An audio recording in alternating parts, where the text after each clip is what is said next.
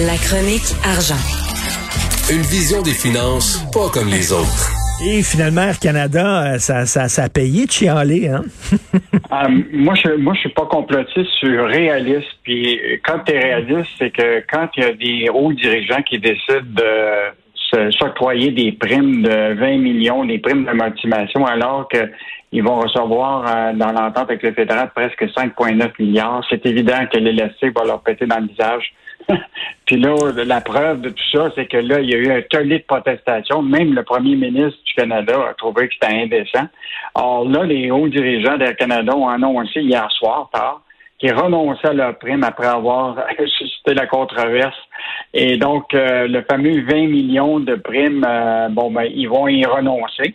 Euh, même celle de l'ancien président Colin Ravenisco, qui lui aussi est, est parti à la retraite avec des millions, mais qui avait reçu aussi en partant la prime de, de, de, de, motivation.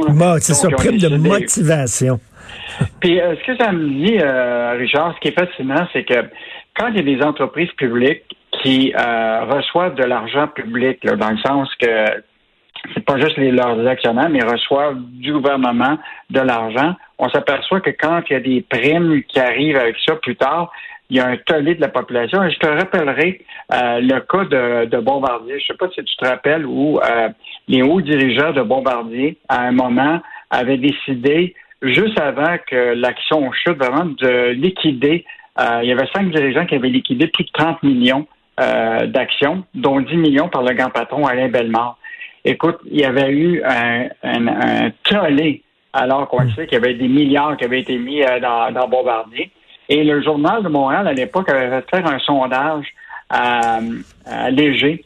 Et le titre du journal, c'était Rémunération des hauts dirigeants de Bombardier. C'est non. 93% des répondants eh dénonçaient la forte rémunération. Et c'est quoi, deux ou trois jours plus tard, euh, ils renonçaient à, ces, à, à, ce programme-là. De... Donc, tu vois, quand il y a, y a la, la, la, la, population finit par euh, être offusquée, ça a quand même des impacts à un moment. Je te dirais quand même que le mal est fait. sais, quand même, ils ont décidé. Là, ils sont revenus sur leur décision, mais ils auraient peut-être dû y penser à deux fois. Écoute, sacré bon job de Sylvain Larocque aujourd'hui, page 26, page 27 du Journal de Montréal. Un spread qu'on dit en anglais sur les placements exotiques de la Caisse de dépôt. Oui, bon, ben, tu te rappelles, on en avait parlé récemment là, quand euh, euh, la Caisse de dépôt est devenue euh, euh, actionnaire avec une autre compagnie qui s'appelle Ally International, d'une compagnie, là, il s'apprête, là, la plus grande compagnie de sécurité à Londres, qui est G4S, qui est une des compagnies là, dans le domaine de la sécurité, des chefs d'État, des un peu partout là, dans le monde. Une entreprise qui, qui, avait toutes sortes de scandales autour de, tout ça. Puis on s'est dit, ben, où la, la Caisse met-elle notre argent? À l'extérieur pour juste voir.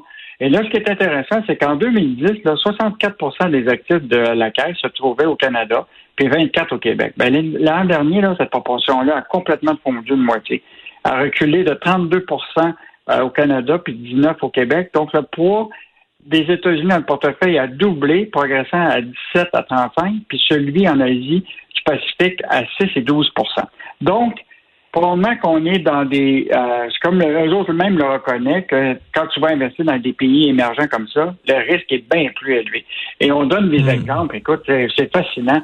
Tu sais, en Inde, on a investi euh, dans une pharmacie en ligne, en Inde, directement.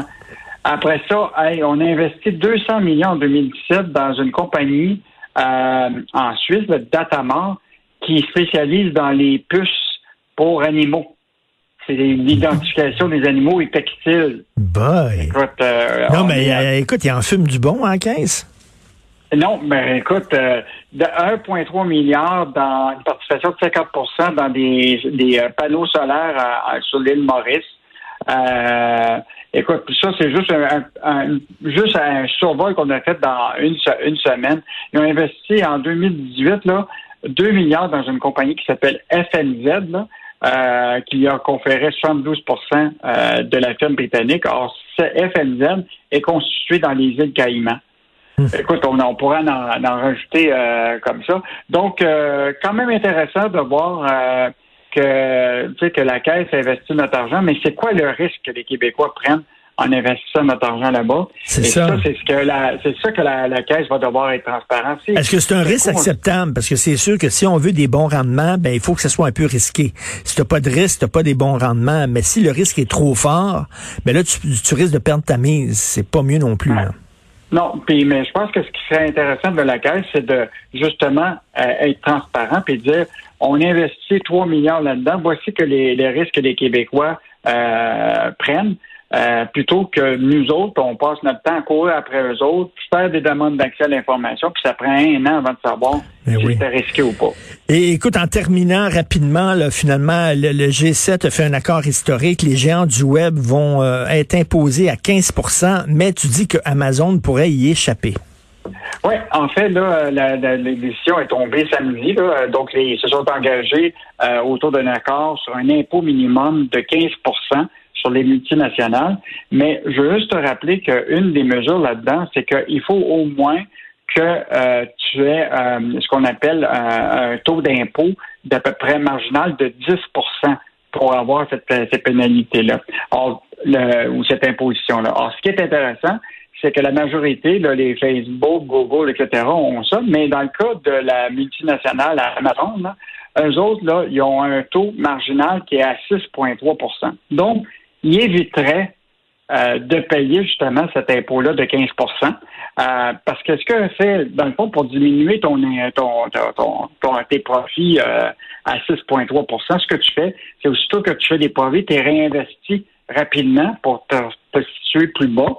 Mais ce qui est intéressant dans ce cas-là, c'est que Amazon est tellement devenu gros ils investissent partout, partout, partout, partout. Tu ben Oui, ben oui. Puis, il y a des divisions, là, comme leur division de, d'hébergement, là, AWS. Là, eux autres, ils ont un taux marginal de, de, profit de 30% Sauf que quand on englobe ça dans l'ensemble de toute leur activité, ça se ramène à 6,3% Donc, ils éviteraient, tu comprends globalement, de devoir payer cette, euh, cet impôt-là de 15% Donc, je ne sais pas si, si ont vu le le, le guet-apens. Là, ben oui. Euh, puis tu sais qu'Amazon, c'est euh, une tentacule qui, euh, qui va être c'est aussi gros que, que, les États maintenant. Ils sont partout. Écoute, c'est des petits vlimeux, finalement. Ils vont s'en sortir peut-être du 15% Merci beaucoup. oui. Allez. Merci, Yves Daou. Il, s'en va sur la Lune, le Bezos, là, ben oui. avec SpaceX. Fait qu'il pourra aller payer des impôts là-bas. Salut, Adam et Yves. Salut, Adam.